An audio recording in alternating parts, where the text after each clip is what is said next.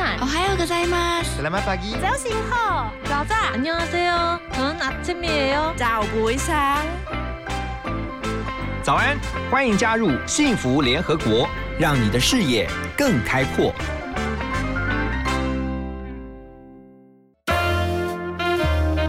联合国会客室，欢迎今天的客人。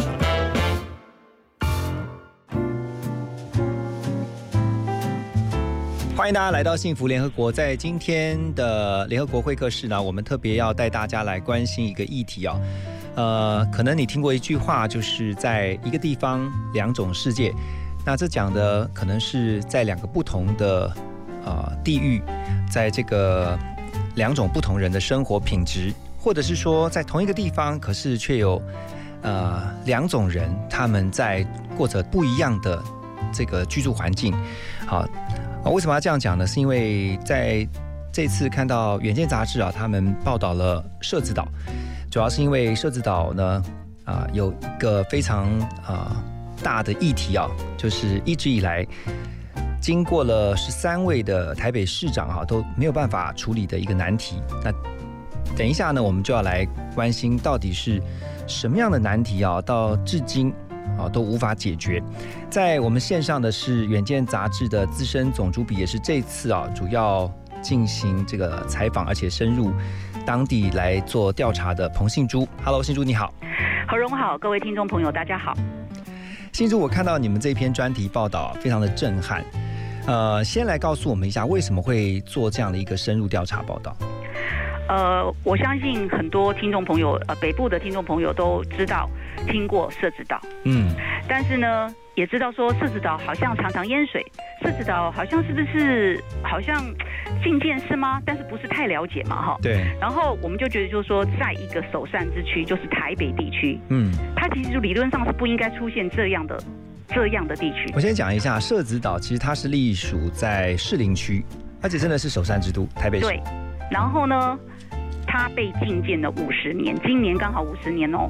嗯哼，所以我们就觉得，就是说，怎么可能有一个地方，然后呢，政府任由他在那边停滞发展，不处理这个地方的问题，长达五十年之久。所谓的禁建哦，就是指呃。完全没有办法有任何的开发，是这样子。这样子，大前提就是这样子啦。比较资深的听众朋友应该知道，就是说，呃，过去嘛，这个基隆河跟淡水河它会泛滥成灾，嗯，所以呢，位于基隆河跟淡水河两河交汇的设置岛，嗯，它就是呃，在那个。格勒里台风的时候，整个北部地区的情况是很严重的。那这正因为那个格勒里台风带来的这个豪大雨，然后这个是淹水的范面积非常大，然后听说就是泡水嘛，泡到水里面两天两夜、三天三夜，所以呢，政府就开始觉得，就说这个地区是不适合开发的。嗯，那不适合开发，开始就要限制它嘛。所以在一九七零年七月四号的时候。经济部就公布了一道禁建、禁禁开发的命令。那什么叫禁建？禁建的意思就是说，你不准在这里面有任何的建设，嗯哼，也不能够开发。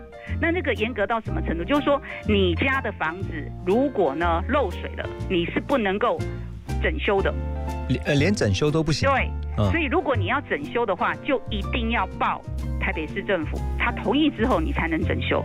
那所以这几年来都没有。有人提出这样的申请吗？有，但是就是说，因为不过嘛，被检举嘛，比如说，或者是说，他们就是觉得说，哎，我只是一个小小小整修，所以就修一修。可是如果说你邻里关系不好的话，就会有居民去检举嘛。那检举的时候，那个拆除大队就会来了。哈，对，我跟你讲哈，我我我只要举柯文哲的例子就好了，因为我去专访柯文哲。嗯，柯文哲他以前是在台北的急诊室，台台呃台大的台大医院急诊室当外科主任嘛，对吧？嗯，他就跟我说，他这辈子啊，就是呃很少看到太阳嘛，因为整天都是在医院里面嘛，在服务。他跟我说，他从来没有进过去设置岛，没有进去过设置岛。嗯，他是在二零一四年的时候，二零一四年他那时候呃宣布要参选台北市长，所以他就那时候民进党支持他嘛，所以说跟着民进党的当地的市议员第一次踏入设置岛。OK，好，我这边要先打断一下哈，因为我们要先听一段音乐哈，然后再进来。继续聊你刚刚说的，在柯市长现在他心脏呃心目中，或者说他后来所看到的设置岛是什么样的样貌哈？我们先来听一首歌曲啊，这是田馥甄的《渺小》，再回到我们的幸福联合国。最繁华的城市为何带来最寂寞的北极熊，最纯洁的孩子如何走过最远脏的垃圾场？最混乱的回忆，永远让我想起最专注的一刹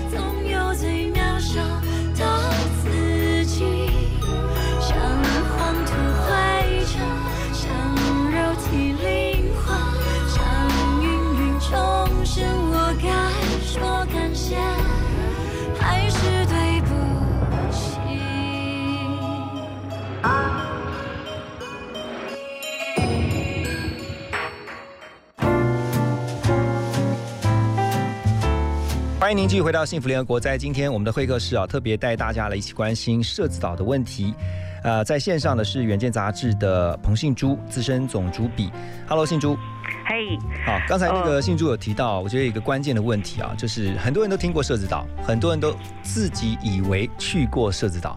我自己也觉得，当信珠问我这个问题的时候，我想，嗯，社子岛，OK，第一个我一定听过，对我真的是听过。然后第二个，我有没有去过？我就在想，哎，我有经过，但是我没有进去过。哦，这是必须很坦白讲，就是经过是因为有时候骑单车会经过那个堤防上面的那个单车步道，但是真的你说进去社子岛，我还真的没去过。所以啊，柯文哲就跟你的状况一样，他以前没有进去过嘛。嗯，结果他为了选举的关系进去过之后，他跟我说这是一个很奇怪的地方。他在受访的过程中是讲过好几次好奇怪的地方。我就回问他说怎么个奇怪法？他说你能想象吗？里面有草棚，里面的人呢没有水可以喝，不能够牵水电，然后他们必必须要去外面载水回来喝。你能想象吗？这个地方连一间 Seven Eleven 都没有，这都是柯市长亲口跟我讲的。等一下等一下等一下，你说里面连一间 Seven 都没有，没有，连一、这个一间便利商店都没有。我很难想象哎。对你很难想象啊。然后呢，所以他他就问当地的祈祷说，到底发生什么事？为什么会这样？他就说，因为我们被县建县开发呀，他才知道说，哦，原来这个地方是禁建禁开发的。所以禁建也表表示说，嗯如果有什么便利商店要进去进驻的话是不行的。你知道为什么吗？因为他禁建嘛，所以呢，为什么我会写说他有九十九点六趴的工厂都违章？嗯，他进建就不能够登记嘛，不能够登记公司行号啊。那为什么有两家，仅有两家是合法？他是在进建前的那个登记。哦，后来禁建令发布之后就没有办法再登记了。对，禁建的意思就是你都不能动，这块土地你是不能动它的。那那不是就停摆在那边了？是啊，所以我才说它是被时间禁锢的一个小岛嘛。然后就五十年，到今年二零二零已经五十年了。是啊。所以大家都不太理解这个这个地区到底发生了什么事。我我必须要讲，社子岛居民是很可怜的。你知道可怜到什么程度吗？呃，我 highlight 几个东西好了，就是他们，我我为什么想说他不愿意面对的真相？嗯，你你能想象吗？我们不是这几年来，这十几年来，政府一直在推污水下水道吗？对。你看哦，台北市的平均的污水下水道的这个接管率，如果我没记错，大概已经到八成了。然后呢，社子岛隔壁最近的一个里叫做老师里，老师里的这个接管率已经到八成二，超过八成二。嗯你知道社子岛是零，因为政府说你现建现开发嘛，进建经开发，那等到以后要解决的时候再处理吧。可是要等到什么时候？就等到真正政府要开发的时候。OK。好，然后我再讲几个不愿意面对的真相哦。我刚刚不是说禁建吗？那老百姓不是呃，如果房子这个漏水要整修吗？那你想想看，五十年内你已经繁衍底代了，至少三代人吧。嗯。那三代人人口变多，原来的房子住不下，他是不是有很多的违章建筑出来？嗯哼。那违，所以他们的违章建筑就是，他的他的房屋的违建是高达九成以上。嗯。我跟你讲，他最可怜的一件事就是说，早期政府是为了要防洪，所以把它呃现现建现开发是。希望把它当做行水区嘛，就是一旦这个洪水泛滥的时候啊，至少有一块岛啊，可以把这个水这个挡住，对，然后就不会影响到台北市的市民。嗯。说来可悲啦，因为社子岛人也是台北市人啊。那那如果真的淹的话，那社子岛的居民是怎么办？就是撤往往后撤。对，我跟你讲，这就是当地居民生气的地方呀。嗯。你知不知道整个大台北的这个一百年的防洪计划里面是没有把社子岛划进去的呢？那如果是迁居呢？有没有考虑到当初有没有考虑到说，如果干脆这一如果你这一块地要放弃的话，或者当做它一个缓冲的，以后淹水如果就是让它淹。那至少在这边的居民，你协助他做安置或迁居就好了。对啊，你好棒棒，你跟我的还是我们想这个太跟我的想法是一样的，但是我已经没有办法去追溯说当初他们为什么不迁村。嗯哼，他就是现建的。因为我看你们的上面提供我们的资料哈，就是说设置岛它呃人口是在一万一千两百多人。对，可是当初只有几千人而已哦。嗯，那人口增加是因为后来他们就生小孩或怎么这样是吗？对呀，所以就跟你讲说，人越来越多了嘛，嗯，那越来越多就会去改建房子，对不对？嗯哼，对呀，所以它很多都是，我跟你讲哈，我先讲 Part One，Part One 就是说，我觉得为什么这个设置岛很可怜？第一开始，因为它被当作是洪水的停车场，就是等于说这个啊，洪水来了就就在这里为止。不要蔓延到台北市。那我刚刚不是有提到吗？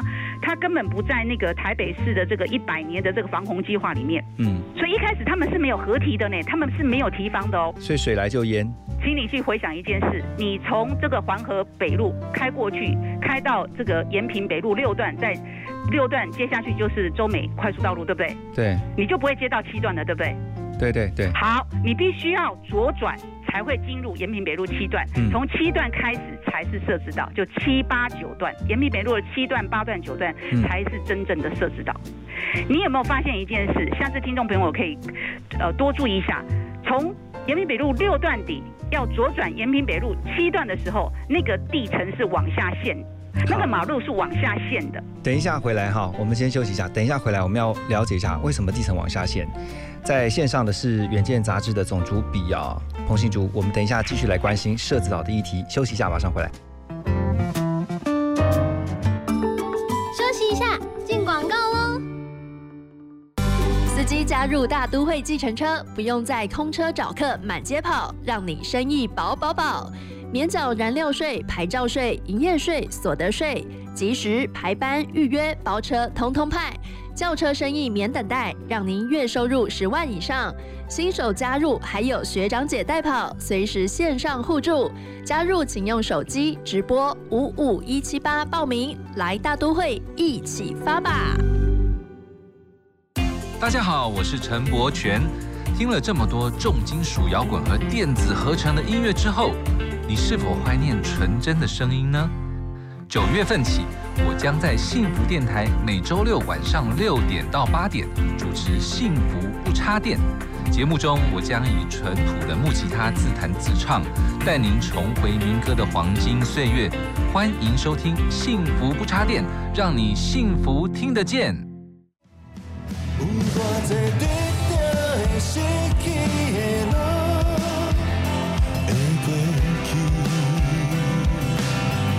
我是荒山亮等待是最有智慧的一种勇敢与力量。好天是绝望过的人才懂得欣赏的美景。收听幸福广播电台跟我一起单台喝听。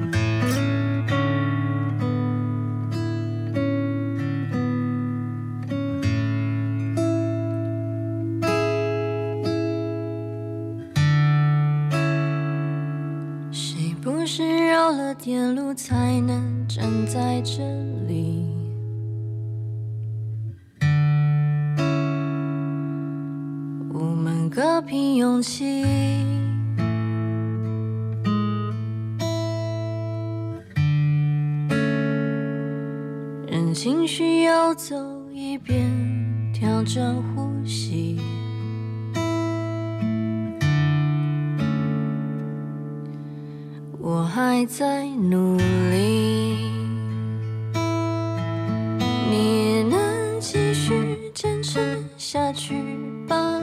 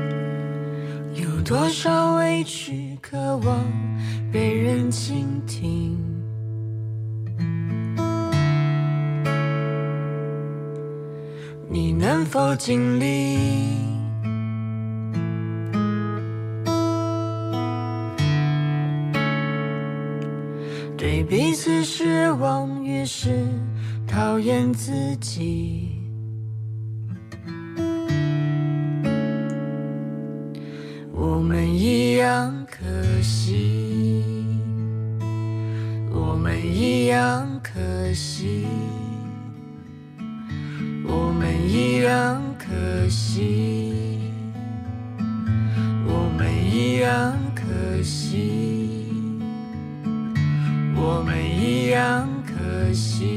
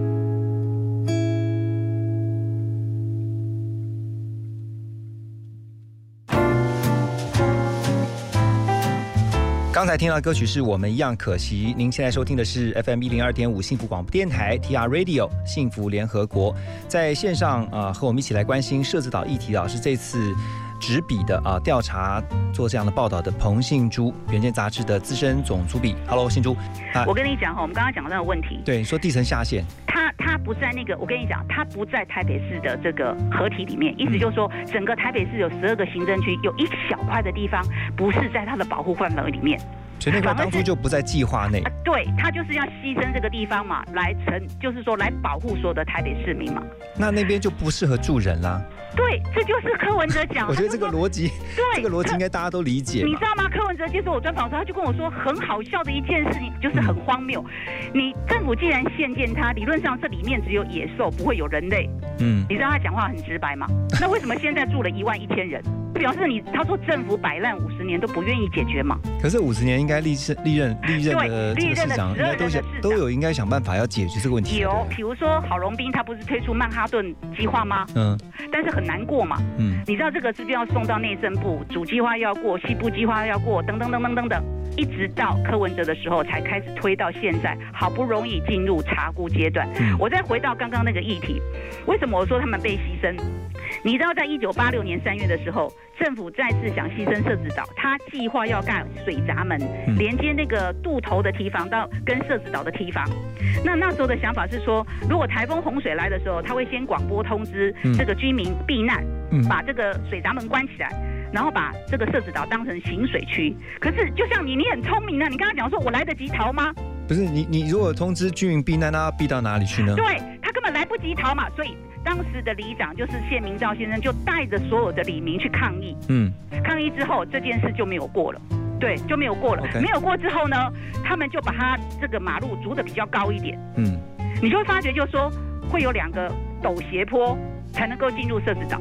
嗯那这样是不是那个水就会在低处的地方，不会到高处的地方？对，延平北路这边是很高的哦，可是你到了延平西北路七段之后，那个那个马路是往下陷进去的。所以水淹就会淹到七段以后，七八九。就是说，在那个二零，我记得是好像是二零零五年，我们的那个原山子分洪道完成之后，其实那边已经不太会淹大水了，嗯，这是真的。但是呢，就是那个可原山子分红道在做完之后，淹的情况变少了。对，但是问题来了，大家还是一天到晚就在讲，就说啊那边怎样怎样怎样怎样不能开发啦，因为那边要当新水区啦，否则台湾台北市整个以就以后会淹大水。那我就想问说，现在有淹水吗？嗯现在有淹大水吗？嗯嗯嗯你，现在有有看到台北市淹大水吗？就说这个淹水的问题已经解决了，那接下来是不是应该再往前一步，对不对？我坦白，我坦白跟你讲，已经不淹水了，对吧？嗯但是现在大家很多的学者专家都是用这个名义来反对开发嘛。那这个我不想去论述，因为我不是专家。是是，我我我觉得我要把真相写出来，研究说他们现在极度的可怜，他们现在变成是垃圾岛，而且是呃现在进行式哦。我看你们的报道上面有说，在社子岛上面有非常多的这个资源回收厂，而且都是非常大型的，像掩埋啊啊回收厂。那也就是说，台北市的呃，垃圾的集中地几乎几乎都是往那个地方去吗？我跟你说，双北地区全部都来了。连新北哦，当然，你知道一件事情，你你可想而知，它进建轻开发又被提防包围，是不是变成好像是无政府的三不管地带？嗯，我坦白跟你讲，真的政府是睁一只眼闭一只眼，因为他也知道对不起设置岛这一块土地上的居民，所以呢，就好像既定的事实，我也不能对你怎样，那就继续这样子，大家摆烂下去吧。所以你想想看，那些所谓的污染的产业跟嫌恶的设施会往哪里跑？嗯，当你当然是往没有人管的地方跑嘛，像电镀业、像垃圾场、像土资厂、像废弃物处理厂，你能想象吗？而且你知道它多便宜吗？一平土地才八十块到一百块，你要不要去？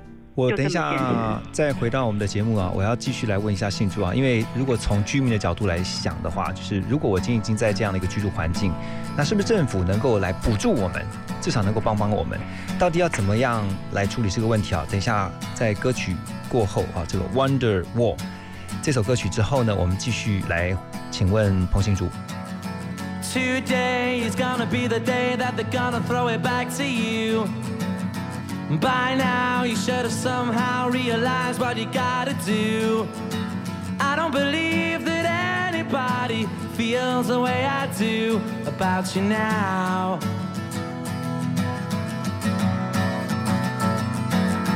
Backbeat, the word is on the street that the fire in your heart is out. I'm sure you've heard it all before, but you never really had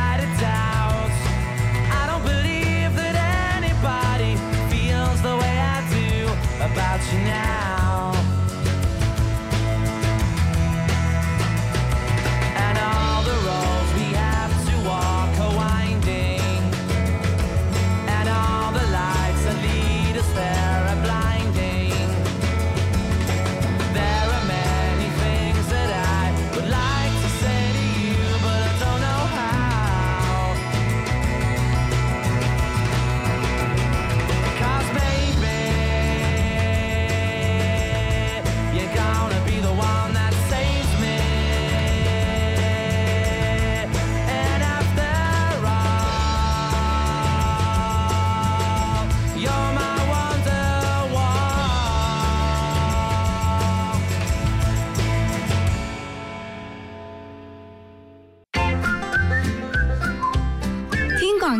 金醋逼。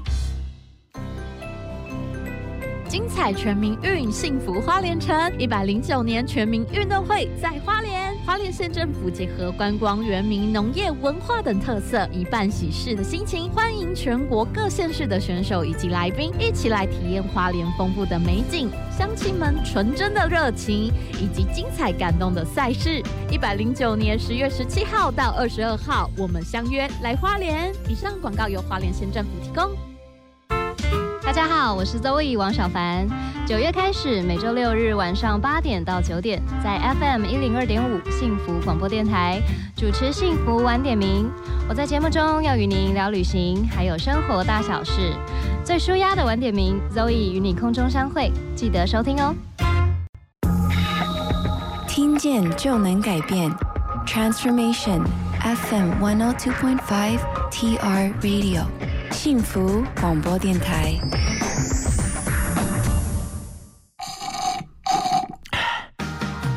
来杯冰凉的咖啡，全神贯注，准备开工喽！现在是早上九点。听见幸福，从心转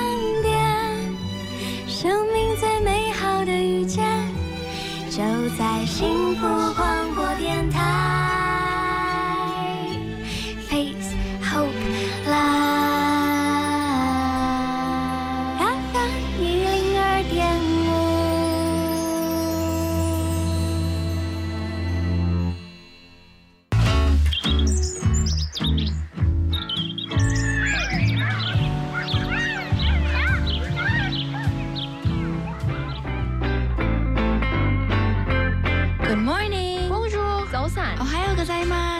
gozaimasu. Selamat pagi. 早醒好，早炸。 안녕하세요. 저는 아침이에요. 早不会sáng。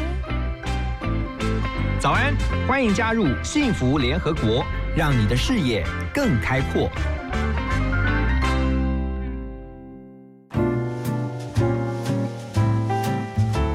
欢迎继续回到幸福联合国。在今天联合国会客室啊，我们的呃呃要关心的议题啊，就是社子岛的议题。这也是远见他们这次在 呃花了很多的时间啊做的一个专题的调查报道。在线上和我们连线的是彭信珠，他是原件杂志的资深总主笔。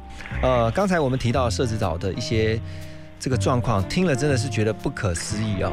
然后我我真的觉得，嗯，你刚刚说的没有错，就是。我们关心社子岛的话，真的要去到社子岛看看。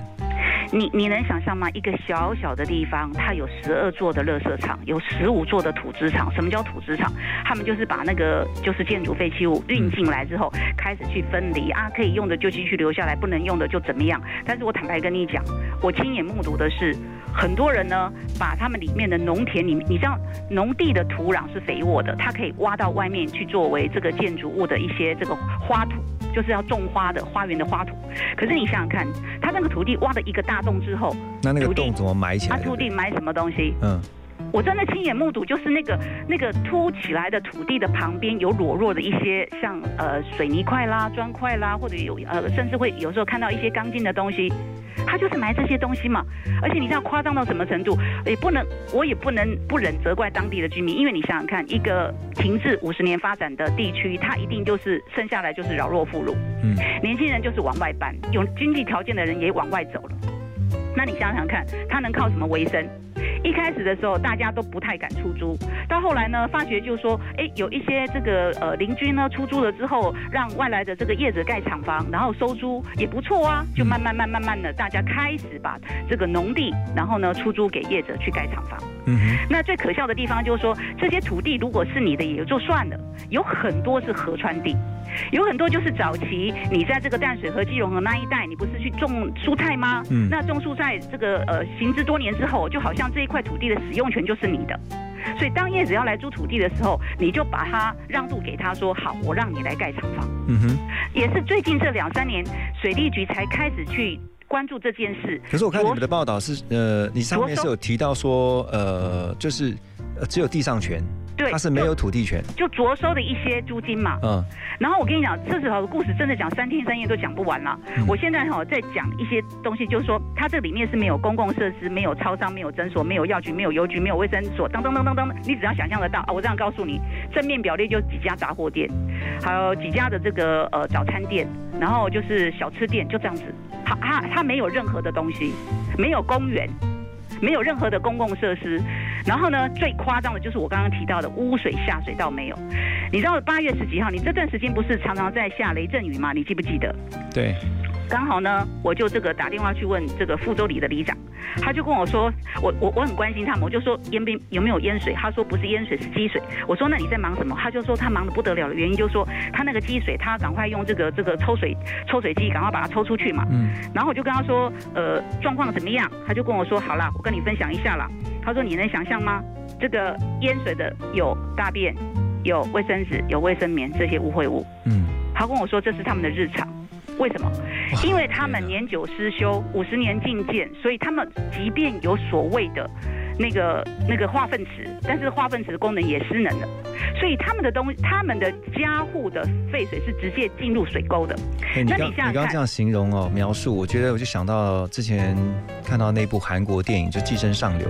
是啊，就在首尔，你能你很很难想象，竟然有这样子的人居住在。是啊。在在在这个首呃南韩的首都，这就是我们要想表达的一件事情，就是说在首善之区如果有这样的地区，其实不觉得丢脸吗？可是我有一个问题，就是说，像比如说你说像呃，假设核电厂的附近的居民，可能他们会有有一些程度的补助啊，因为这个这个这个要照顾他们，但但是在社子岛有同样的类似像这样子处处理的做法吗？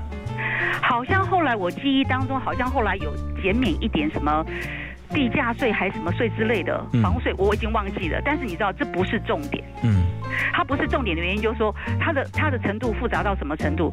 它有很多的房子是没有土地所有权的。嗯因为这个地区它太可爱了，可爱的地方就是说它很像乡下，它比乡下还要乡下。然后呢，七八九段。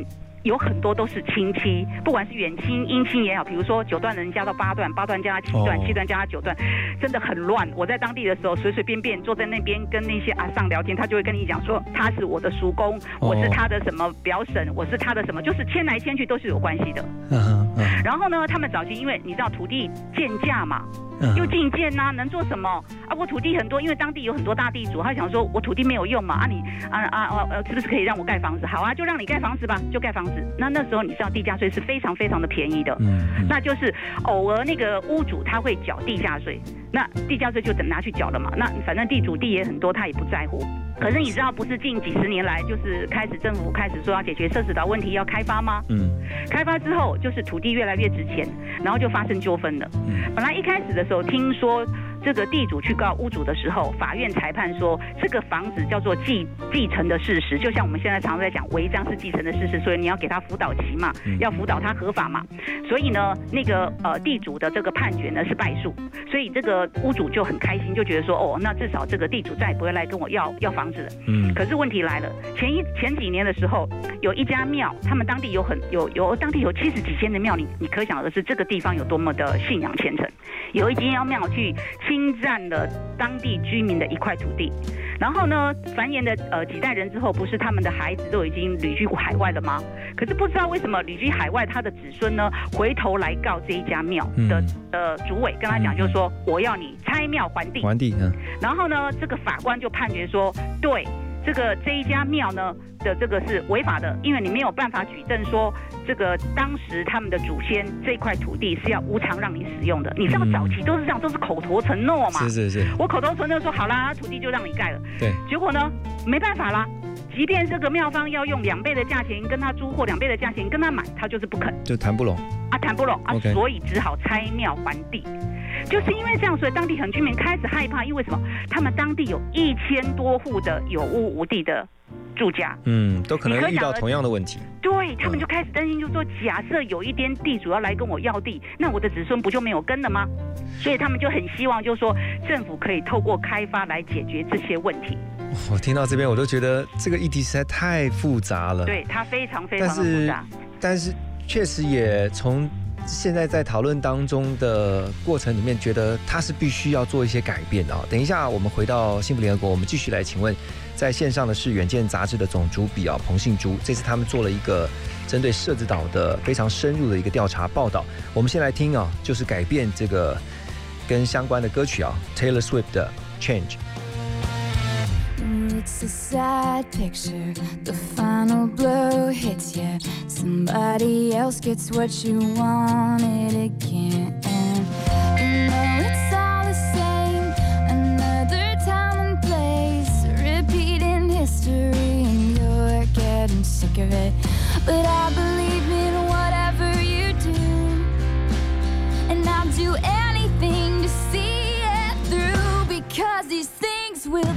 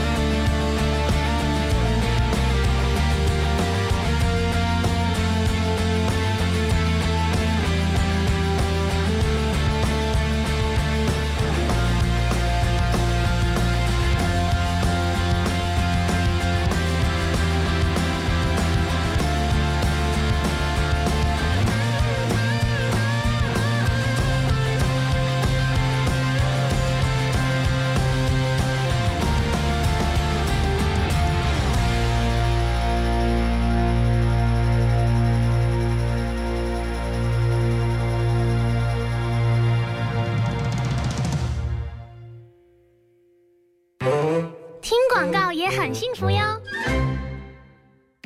我跟你说哦，我暑假要绿岛浮潜和夜游哎，羡慕吧？哼我也要去台东秘境拍照打卡，还要去部落寻宝呢。该不会你也有台东好玩卡？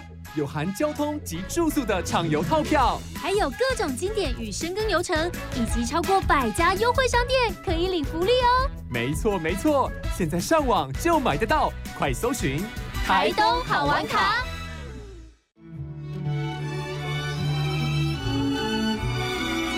我是江玉成，收听幸福广播电台，让您时时刻刻都能拥抱好听的音乐。Face Hope Live FM 一零二点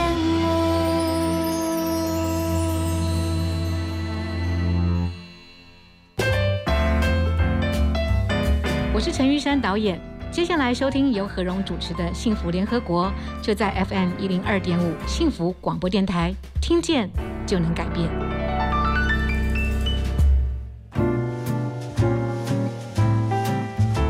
好，回到幸福联合国，在今天联合国会客室啊，我们在线上连线的是彭信珠，《远见》杂志的资深总主笔啊，带着我们一起来关心。哇，这个社子岛的议题实实在是很复杂，但是需要改变。但是现在呃。目前在呃台北市长任内的就是柯文哲市长，他有没有想要怎么样去处理这个议题呢？我刚刚不是提到吗？他二零一四年竞选总统的时候，跟着市议员当地的市议员进入社子岛之后，他那时候有跟当地居民讲说。如果有机会，他愿意来解决这个问题，所以他动作非常快。他二零一五年年初的时候就成立了这个设置岛的这个呃办公室。嗯，那我后来才知道，就是说这五年来好不容易才经过内政部的主计划通过跟西部计划通过。那当然中间有一些呃，就是反对方他们有一些意见，但是那个不是我们这次要探讨的重点。我们要探讨的重点就是说，设置岛它现在所面临的困境，政府是不是应该要去解决？嗯，那去解决的方式就是大部分都是用开发的方式。嗯，那开发的方式就是说，现在就是。呃，多数的居民认为说，我这个居住环境不好，你限制我做这个，限制我做那个。比如说，因为现建的关系，你知道里面不是住了很多老人吗？对。那你想想看，那个房子都已经上百年，有一些房子很多都是上百年，那个结构是不安全的，而且房子很小，它那个楼梯也就是传统的楼梯，也很也很窄。嗯。所以它连那个什么，连那个升降椅都没有办法装。对。就是说，他居住太不方便了，所以导致很多的人都去外面买房子了。而且你刚刚讲说，年轻的，就是如果是第三代或者是到第四代的，他可能觉得这边没有什么希望的，他可能就会离开嘛。好，我这样讲好了，你想想看，何荣，如果你跟我是社子岛的居民，如果你稍微有一点能力，你还想住在那个地方吗？不会啊。当然，嗯，我不是在诋毁这一块土地，它当然有它的呃浓浓的人情味，那边的居民真的很友善，然后对外地人也非常非常好，都是都都这个都是毋庸置疑的。但是问题就是说，它的居住环境真的需要改变，真的需要改变。因为我刚刚提到，就是说污水下水道也没有，没有公园，没有绿地，什么都没有。对他们也是台北市民哎，是，就是因为这样，所以大家就觉得说政府。某种程度是对不起社子岛居民的，因为该给你的都没有。好，我举个例子好了，你知道多好笑吗？他们这个社子岛里面只有一所小学，一所国中，国中叫福安国中。你知道福安国中的小朋友要上游泳课，要到多远的地方去？要到六公里远的台北护院去跟台北护院借游泳池，你能想象吗？因为结论是政府说，反正你要开发了嘛，不要再浪费钱了嘛。可是你这样一拖拖多久了？五十年的呢？我讲一句更直白的，就算柯文哲真的在任内可以让区段征收送到内政部核定，都还是只是第一步而已。社子岛真正要开发完成，至少要十五到二十年。那现阶段如果可以把这些，我们讲说一万多的居民，有没有可能去？就是安置到其他地方，那是绝对不可能的事情。就像你一开始在问我说，为什么不要迁村？这个就是过去的历史，我们不知道过去的执政执政者他们是怎么样在处理这件事。那就是因为这样子，所以媒体有责任就说，为什么历经的十三任市长，因为台北市呃柯文哲是第十三任，为什么这个问题没有办法解决？我当初的出发点就是这样，就等到我进驻社子岛蹲点的一个半月之后，我才知道说为什么他们这么难解决。因为你看我刚刚讲的违章建筑，它有五千家的违章工厂，它有垃圾场，它有一堆的东西，然后呢，最重要的是它的房子有屋无地，产权的问题怎么解决？这些都是非常非常棘手的问题，每一个我讲的问题都是非常大的问题，所以多年以来它很难解决，就是在于就是说你要提什么样的开发案，这个开发案政府通不通过？比如说郝龙斌的曼哈顿为什么后来没有通过？因为他们认为他要填土，填太多土了。嗯，他的环评没有过。嗯，那为什么柯文哲这次有过？是因为他相对会有一个五十公顷的，叫他们叫做生态社生态对生态那为什么要叫生态社岛？因为他们保留的五十公顷的行水区的范围。嗯哼，就说至少假设真的很不幸的哪一天有洪水来了，对它至少有一块五十公顷的地是可以缓可以缓冲的。OK，所以他过了嘛。但是过了之后，还是有人多很多人反对，反对的地方是这样的，我必须要这样讲，我必须要良心讲一句话，确实当地有一些弱势是买不起配售房的，所以呢，这个部分就是柯文哲市长他必须要去解决的问题。嗯，绝大多数的老百姓赞成开发这件事是毋庸置疑，可是我们必须要去关注到有一些弱势。嗯，你想想看嘛，这个地方长期禁建、禁开发，它吸引的一定是相对弱势的人。是，讲更难听一点，留下来的一定就是饶弱妇孺嗯跟孝顺的孩子。有一些孝顺的孩子是不得已，因为爸爸妈妈在那边住。嗯，你知道我每次听到那种故事，我我眼泪都快要掉下来。有一个四十出头的的的居民跟我讲说，他的孩子在，因为他希望孩子更好，所以就让孩子跨区到这个社子岛之外的地方去念国中。他说他孩子回来的时候跟他讲，就是说他老觉得自己。好像不是那么样的受欢迎，因为可能小朋友也不是故意的啦啊，因为大家以前对社子的印象说啊，你那边好像很落后哦，都在淹水哦，啊，你那边好像都在种菜啊。他其实孩子可能没有太太太多的想法，可是你听了就心里不太舒服嘛。对结果前一阵子他跟我说，他们社子市场，社子市场就是在社子岛之外的，好像延平北路六段那边。他说爸爸社啊，对我还要跟你讲一件事，哎，他们里面没有菜市场，他们买菜必须要到那个社社子市场，社子市场也是离他们离他们家好几公里远的地方。辛苦哦，对，走路根本不能到的，一定要搭公车或骑摩托车。他说：“爸爸，社子市场那边有在有一个新的建建案，我们可不可以去那边买房子？”他父亲跟我讲，就说他当他当然很想去买，可是他的爸爸妈妈都住在这里。他说：“他说社子岛现在的状况会让他孩子抬不起头来，这不是他一个人的想法哦。嗯我访了好多人，还有还有一个杨先生，我有写他当案例，他就跟我讲说，他的儿子女儿都已经论及婚嫁的年龄，都是适婚年龄了。嗯，他都很担心说哪一天亲家要来他们家的时候，人家会不会嫌弃他居住的环境？嗯你说，而且他的孩子前前年的这个清明节扫墓的时候，还跟他爸爸讲说，为什么叔叔可以搬出去，为什么我们不能搬出去？他说不出口哎、因为他没有办法去告诉孩子说，因为我答应你爷爷，我要守住这一块家园，因为我们家需要有人祭拜，我们的祖先的牌位需要有人祭拜，所以我必须要守在这里。你你知道吗？就是有很多这样的故事，所以他们希望就是说，你还给我一个相对相对好的环境。其实我跟你讲，四十年前的社子岛是真的很漂亮，很漂亮。嗯嗯，每一个人都跟我讲，就是说他的家园太美丽了。为什么？你如果在社呃有去过岛头公园的听众朋友就知道，他往右就是看就是基隆河、阳明山到关渡平原，往左看就是淡水河、观音山，它真的太美了。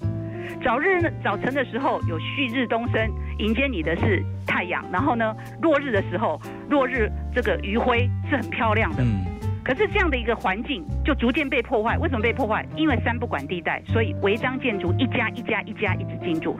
如果你们有时间的话，麻烦你们骑个脚踏车或者是骑个机车，然后从防防汛道路一路开，从淡水河一路开到基隆河，沿岸全部都是铁皮屋工厂连绵不断。不要以为只有在沿岸而已，你进入社子岛的里面，它很多的小路是弯弯曲曲的，连在稻田里面都有很多的很多的家庭工厂，你能想象吗很？难想象是在台北市是，哦，所以连那个到当地去旅旅籍，那那个那个就是那个富安国小的校长，他都亲口跟我讲，他说他以前没来到这个地方，当了校长是不是要了解一下当地的环境？是所以他就骑一个脚踏车进去想了解环境，结果天哪，你知道吗？他出不来，因为里面巷弄没有路标。OK，信主，我其实从前面开始一直听你陈述到现在哈，我真的听得蛮心疼的啊。我觉得同样在台北市啊，但是在社子岛的这一群居民啊，同样是我们的同胞啊，是我们的这个弟兄姐妹啊，他们却过着可能跟真正在台北市区里面的呃这些市民朋友们，可能是截然不同的生活。